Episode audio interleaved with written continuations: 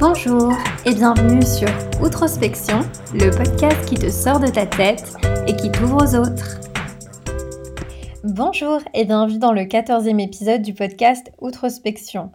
J'espère que vous vous portez bien en ces temps difficiles et que vos proches vont également bien. J'ai décidé de me lancer dans un épisode que j'ai pas forcément ultra préparé parce que j'avais simplement envie de vous parler euh, de manière euh, assez spontanée, sans trop trop de préparation, sur un sujet qui me parle énormément et de partager avec vous peut-être euh, des remèdes, en tout cas des choses que moi j'applique personnellement et qui pourraient aider certains d'entre nous en ces périodes compliquées à peut-être faire face et à combattre leur anxiété, leur angoisse naturelle. Moi, il faut savoir que historiquement, je suis quand même une grande anxieuse, une grande angoissée. Je l'ai toujours été depuis petite et euh, malheureusement chez moi, c'est très symptomatique puisque euh, c'est des choses qui se ressentent à la fois sur ma peau ou alors ça peut se ressentir même dans la manière dont je me sens, par exemple d'avoir la nausée ou de plus pouvoir rien manger parce que l'angoisse m'envahit à tel point que j'ai même plus la, maîtrise de mon corps et, de mes sensations en fait.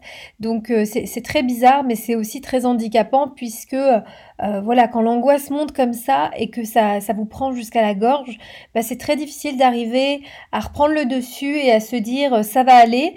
Et, et, le gros risque, évidemment, c'est de rester paralysé par cette angoisse ou de prendre de mauvaises décisions parce que c'est terrifiant.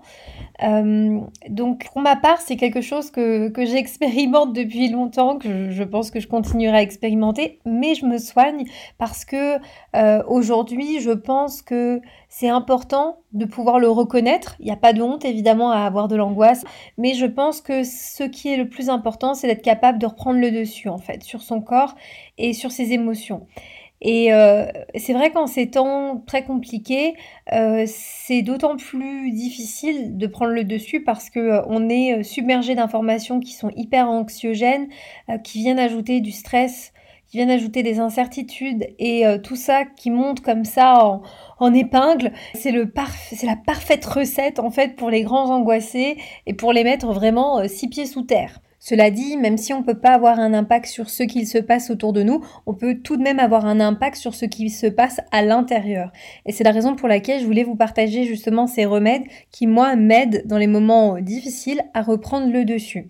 Et on commence tout de suite par euh, ce premier remède, en quelque sorte, qui est d'être dans l'instant présent. Et je sais, on entend beaucoup, beaucoup être dans l'instant présent, etc. C'est plus facile à dire qu'à faire dans la mesure où on est au quotidien on, ne peut pas s'empêcher d'avoir des pensées qui nous traversent l'esprit tout le temps, tout le temps, tout le temps, tout le temps.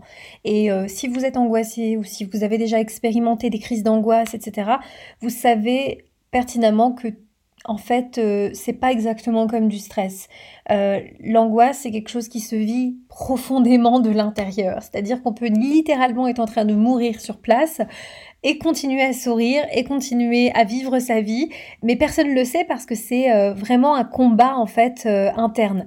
Et c'est vrai que ce combat interne, il est souvent nourri par le fait qu'on a cette difficulté à être dans l'instant présent, dans le moment présent. Et moi, je bataille, je bataille tellement avec ça parce que je me rends compte que en fait, je suis euh, euh, souvent ailleurs. Même si je suis là, je suis pas vraiment là. C'est-à-dire que on peut être amené à penser à des choses qui se sont passées, on peut être amené à penser à des choses qui vont arriver, et en fait, on est très peu dans ce qu'on est en train de faire juste maintenant, tout de suite. Et euh, c'est vrai que c'est problématique, et c'est aussi à l'origine de l'angoisse parce qu'il y a une forme de résistance. En fait, quand vous êtes en train de penser à autre chose, que ce que vous êtes en train de faire ou, voilà ce que vous regardez au moment présent, la, discussion dans laquelle vous êtes, vous êtes dans une résistance du moment présent. Et la résistance, le résultat de la résistance, bah, c'est c'est la douleur en fait, parce que plus on résiste et plus c'est dur. Et par conséquent, ne pas être dans l'instant présent, évidemment, ça crée des angoisses, mais ça crée aussi des problèmes. Je donne un bête exemple, mais euh, je pense que ça arrive à tout le monde, hein, au moins une fois. Mais des fois, je suis tellement dans le speed allez, je dois vite partir le matin, etc. Je me prépare et puis je repasse euh, en deux-deux euh, une chemise euh, dans ma chambre. Et en fait, quand je pars, j'ai un vieux moment de, de stress parce que je me dis est-ce que j'ai bien débranché le fer à Et c'est horrible. Cette, interrogation, elle me tient comme ça, je sais pas, à 4 4 minutes, 5 minutes, mais je me dis pendant un moment donné, est-ce que tu l'as bien débranché? Et parfois, franchement, pour être honnête, c'est tellement Enfin, c'est tellement douloureux en fait, toutes, les, toutes les, pensées qui me passent par la tête à ce moment-là, que je, suis même euh, voilà, obligée de remonter pour vérifier que j'ai bien débranché. Et je l'ai fait la plupart du temps. Mais en fait, je l'ai fait tellement de manière détachée, j'étais tellement pas dans le moment présent au moment où je l'ai fait, que en fait, je, je perds du temps. Je dois revenir, je dois me, dépêcher, je me mets en retard. Et en fait euh, c'est pas très très grave parce que là en l'occurrence euh, voilà je, je, au pire je rentre chez moi. Mais je me dis voilà si vous avez un métier dans lequel vous devez être hyper concentré parce que euh, chacun des gestes que vous allez appliquer bah, c'est déterminant. En fait on se rend pas compte à quel point ne pas être dans l'instant présent ça peut être problématique. Donc à la fois parce que vous êtes ailleurs et que vous vous créez des montées d'angoisse pour des choses qui n'ont pas lieu en ce moment ou alors parce qu'en fait, euh, faute d'avoir été dans le moment présent, euh, vous vous êtes amené à, revivre des choses parce que vous êtes incapable de vous souvenir si, ça a été fait ou pas fait. Et, euh, et donc ça, c'est vraiment pour moi déterminant d'être dans le moment présent. Et j'essaye de le faire de plus en plus et donc de, en fait, d'apprécier le moment que je suis en train de vivre là, tout de suite maintenant. Si je suis dans une conversation, bah, essayer de, donner 100% de mon attention maintenant, tout de suite à la conversation. si je regarde je sais pas, une série, quelque chose, bah essayer le moins possible d'être sur mon téléphone parce que ça m'arrive parfois, c'est horrible. Mais voilà, je suis en train de regarder quelque chose et... Euh, et puis je sais pas, j'ai envie d'en savoir plus sur la série, donc pendant que je regarde la série, je suis sur mon téléphone. Voilà, bon, j'imagine que je Enfin, dites-moi que je suis pas la seule à faire ça, s'il vous plaît. Mais c'est vrai que des fois, je check des choses, genre le casting de la série, etc. Et je me dis, bah mince, tu t'es mis une série, t'as voulu te créer un moment, pourquoi est-ce que t'es pas dedans? Et je pense que quand je dis le moment présent, c'est que aujourd'hui, avec la situation actuelle, le confinement, les incertitudes sur la durée, etc., on est beaucoup dans le futur, on est beaucoup en train de se demander euh, quand est-ce qu'on va sortir, quand est-ce que tout ça va être levé, quand est-ce que, voilà, on va reprendre une vie normale. Et c'est tout à fait légitime. Honnêtement, euh, ces questionnements, je les ai aussi. Mais c'est vrai que si vous leur donnez trop de place, et que vous êtes déjà en train de, faire toutes les, hypothèses, la spéculation, ben en fait vous êtes dans la souffrance parce que vous manquez de réponses, vous manquez de, euh, de certitude et donc finalement vous profitez pas du moment maintenant tout de suite. C'est sûr que euh, c'est pas une situation idéale et même pour beaucoup c'est compliqué très difficile. Mais cela dit, il y a aussi euh, quand on prend le temps de s'y intéresser, de se poser là-dedans, beaucoup de moments où bah, on peut en tirer énormément de la situation, en tout cas chacun à titre personnel, je dirais. Donc ça, c'est la première chose. La deuxième chose, je vais euh, lui donner un titre un peu euh, poétique. Je vide mes poubelles mentales. Donc qu'est-ce que je veux dire par là? C'est une expression que j'ai découvert euh, chez Jonathan Lehman. Pour ceux qui connaissent pas, c'est un auteur et c'est aussi une personne qui est euh, très très branchée développement personnel, il fait euh, beaucoup de méditation et euh, il a écrit un bouquin qui s'appelle Les antisèches du bonheur. Et en fait, dans ce livre, je me mettrai les références dans, le, mm, dans les notes du podcast, mais dans ce bouquin, justement, il donne ses astuces pour être plus heureux ou être un peu plus heureux chaque jour.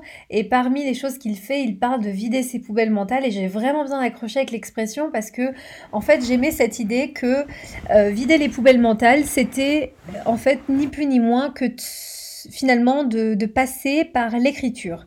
Et l'écriture, j'en parle beaucoup, j'en parle dans mon podcast, j'en parle sur mon Instagram, euh, outrospection.lu, mais aujourd'hui, je considère que l'écriture, c'est une des pratiques qui euh, m'aide le plus au quotidien. C'est-à-dire que en tant qu'angoissée, je l'ai dit, j'ai plein de pensées en tête, j'ai plein de choses euh, qui me pèsent et en fait le fait chaque jour d'écrire et donc de vider euh, mes poubelles en quelque sorte m'aide à faire de la place pour le lendemain.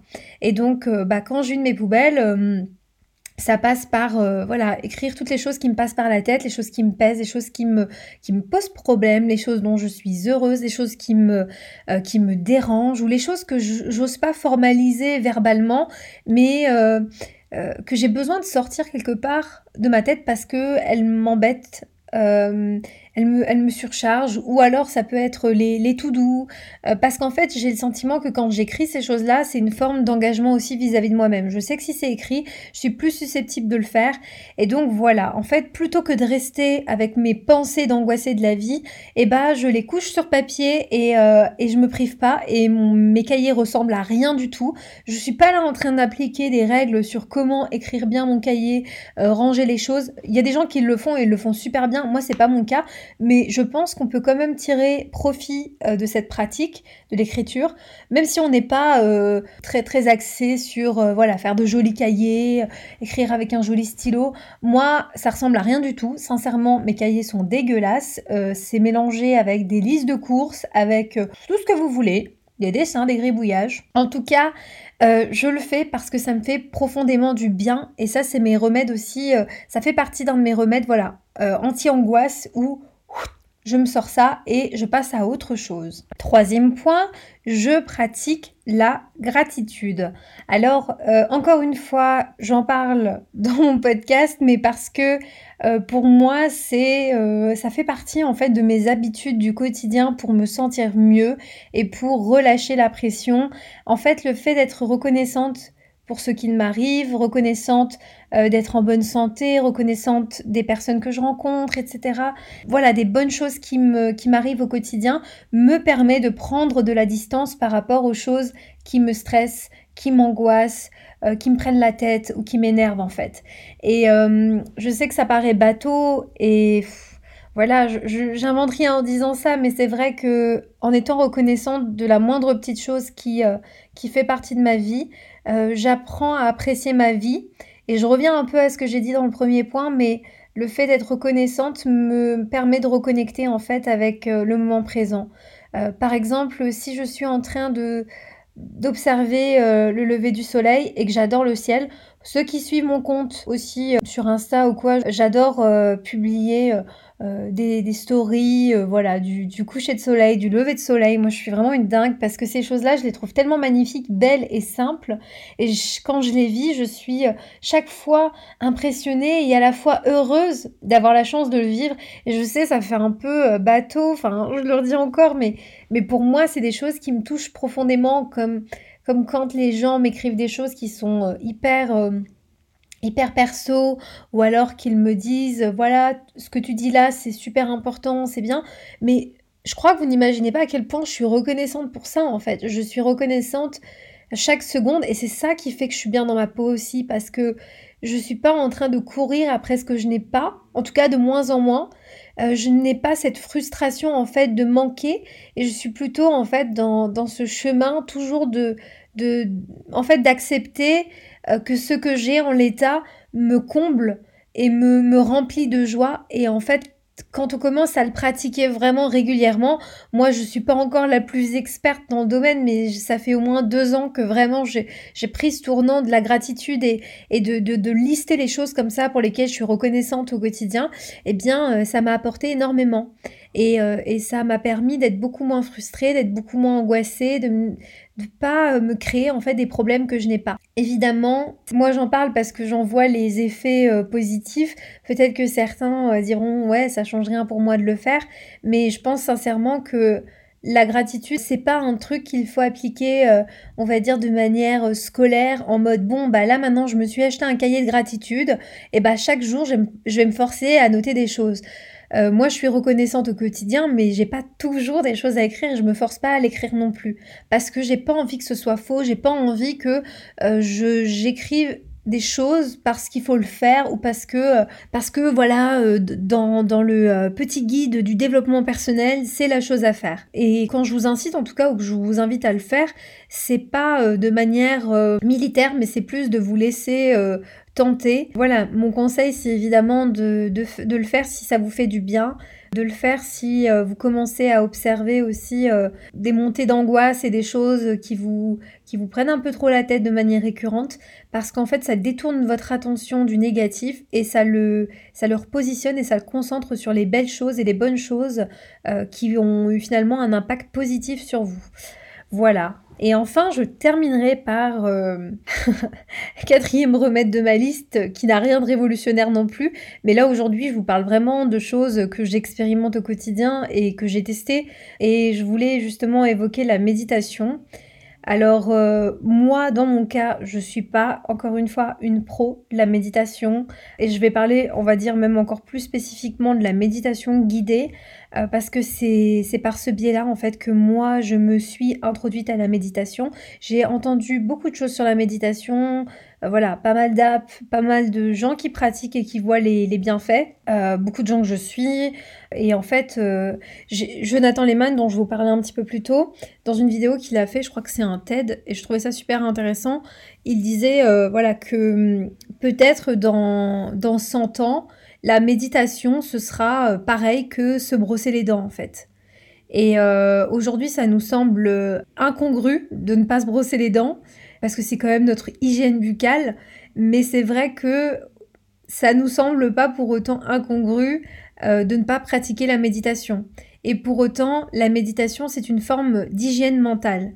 Et euh, ceux qui l'expérimentent au quotidien peut-être verront de quoi je parle, et ceux qui ne le font pas du tout, bah, il n'y a pas de problème. Moi, je trouve qu'il faut faire les choses euh, qui, nous, qui nous tentent, et, et moi, pendant longtemps, ça m'a pas du tout tenté, et je me suis pas du tout sentie de le faire, donc je comprendrez totalement que ça parle pas à certaines personnes, mais c'est vrai que j'ai voulu justement commencer par la méditation guidée parce que j'entendais tellement de choses sur euh, le sujet que je me suis dit, euh, je me vois pas toute seule le faire je suis pas encore à l'aise, je, ça me parle pas. Donc il va falloir qu'on prenne euh, la main et qu'on m'explique clairement qu'est-ce qu'il faut que je fasse quand je fais de la méditation. Et donc j'ai commencé comme ça à lancer des, des vidéos euh, de méditation guidée, donc euh, où justement bah, il y a un instructeur, quelqu'un qui pose sa voix sur de l'audio. Alors souvent il y a une petite musique très légère qui est là en fond et bah, la personne va vous donner voilà les consignes, qu'est-ce qu'il faut faire, comment vous mettre comment recevoir en fait les consignes et euh, c'est super intéressant parce que euh, c'est très rare dans nos vies qu'on ait le temps de faire autant le vide. c'est vraiment euh, c'est un moment en fait que je m'octroie parce que justement c'est difficile pour moi de le faire, j'ai pas toujours envie de le faire. Parfois, j'ai arrêté de le faire aussi, je tiens à le dire. Donc, je suis pas la fille la plus rigoureuse sur la méditation, mais j'ai, je me suis obligée ces derniers temps à le, faire de manière quotidienne parce que euh, je me suis dit, tu sais, en fait, ça te fait du bien ces moments où tu fais le vide. Donc, par faire le vide, j'entends que pendant la séance de méditation guidée, en réalité, je n'écoute plus rien d'autre que l'instructeur et euh, sa voix. Je, me concentre uniquement sur ça et euh, lui-même le dit en général euh, dans les audios, mais euh, il y a toujours les pensées qui, qui, nous reviennent, même pendant la méditation. on peut pas s'en empêcher, c'est plus fort que nous. Et moi, j'ai aussi des pensées qui me viennent et qui surgissent parfois, au moment où j'ai envie de me concentrer et d'être dans ma méditation, et eh ben je pense à quelque chose. Et en fait, bah euh, quand vous faites un peu de méditation, vous avez justement, euh, euh, généralement, bah voilà, on, est, on tâche de déculpabiliser les gens par rapport à leurs pensées, à, le reconnaître qu'ils qu'ils sont en train de penser à autre chose, mais à prendre cette pensée et à se reconcentrer encore une fois dans le moment présent. Donc en fait, je boucle un peu la boucle ici en vous reparlant de la méditation et de la méditation guidée, parce qu'en fait, ça a aussi cet effet positif où à travers un exercice, euh, bah, je m'oblige à écouter ce que dit euh, la personne euh, qui fait la méditation et je m'oblige aussi à me concentrer sur ma respiration, à, ne pas laisser justement l'angoisse monter avec une respiration assez intense, assez forte, et je faire descendre le rythme cardiaque, et c'est super bénéfique. Et si vous n'avez jamais testé, essayez au moins une fois, essayez de le faire proprement, parce qu'en fait, quand on sort d'une méditation, euh, on se sent super reposé. C'est un petit peu comme si on avait tapé une micro-sieste. Enfin, pour moi, ça me fait cet effet. Et faut savoir que moi, je n'ai pas, je suis pas encore à un niveau où j'ai envie de méditer pendant une heure. Loin de là. Donc en fait, je commence petit à petit depuis à peu près 8 mois euh, sur des méditations qui vont franchement de 5 à 25 minutes pour le moment. Parce que euh, j'ai pas envie que ce soit trop contraignant. Des fois, j'ai juste envie euh, voilà, de faire une petite méditation et, juste d'avoir le sentiment de l'avoir fait et de passer à autre chose. Mais jusqu'à présent, je dois avouer que ça m'aide beaucoup et le fait de le faire, bah, ça commence à me faire de plus en plus de bien. Donc, je vais essayer de pas lâcher cette fois-ci et d'être rigoureuse. mais s'il y en a parmi vous qui méditent aussi, et qui sont plus avancés que moi, ce qui à mon avis est fort possible, bah n'hésitez pas à, me donner un peu vos retours. Et s'il y en a d'autres qui ne le font pas mais qui sont chauds de se laisser tenter, bah franchement allez-y parce que je pense pas que vous puissiez vraiment le regretter. Après vous pouvez peut-être vous dire c'est pas trop mon truc, mais je pense que s'il y a autant de gens qui en parlent et qui le pratiquent et qui voient les bienfaits, il faut peut-être s'y intéresser. Voilà, je dis pas qu'il faut forcément le faire et l'appliquer, mais au moins s'y intéresser et, essayer de comprendre qu'est-ce que ça implique. Et voilà, on, fera le point. Peut-être d'ici un an ou deux, je serai à un niveau plus avancé, je vous parlerai d'autres formes de méditation, mais pour le moment, on est vraiment au niveau hein, beginner, hein, de base. Euh, enfin voilà, donc toutes ces, petites choses que je vous ai citées aujourd'hui, évidemment, ça n'a rien de révolutionnaire, ça n'est pas magique, mais euh, appliqué au quotidien, ça m'aide énormément à réduire mon angoisse naturelle. Voilà, et eh bien je pense que j'ai fait le tour de, ces choses que j'avais envie de vous partager.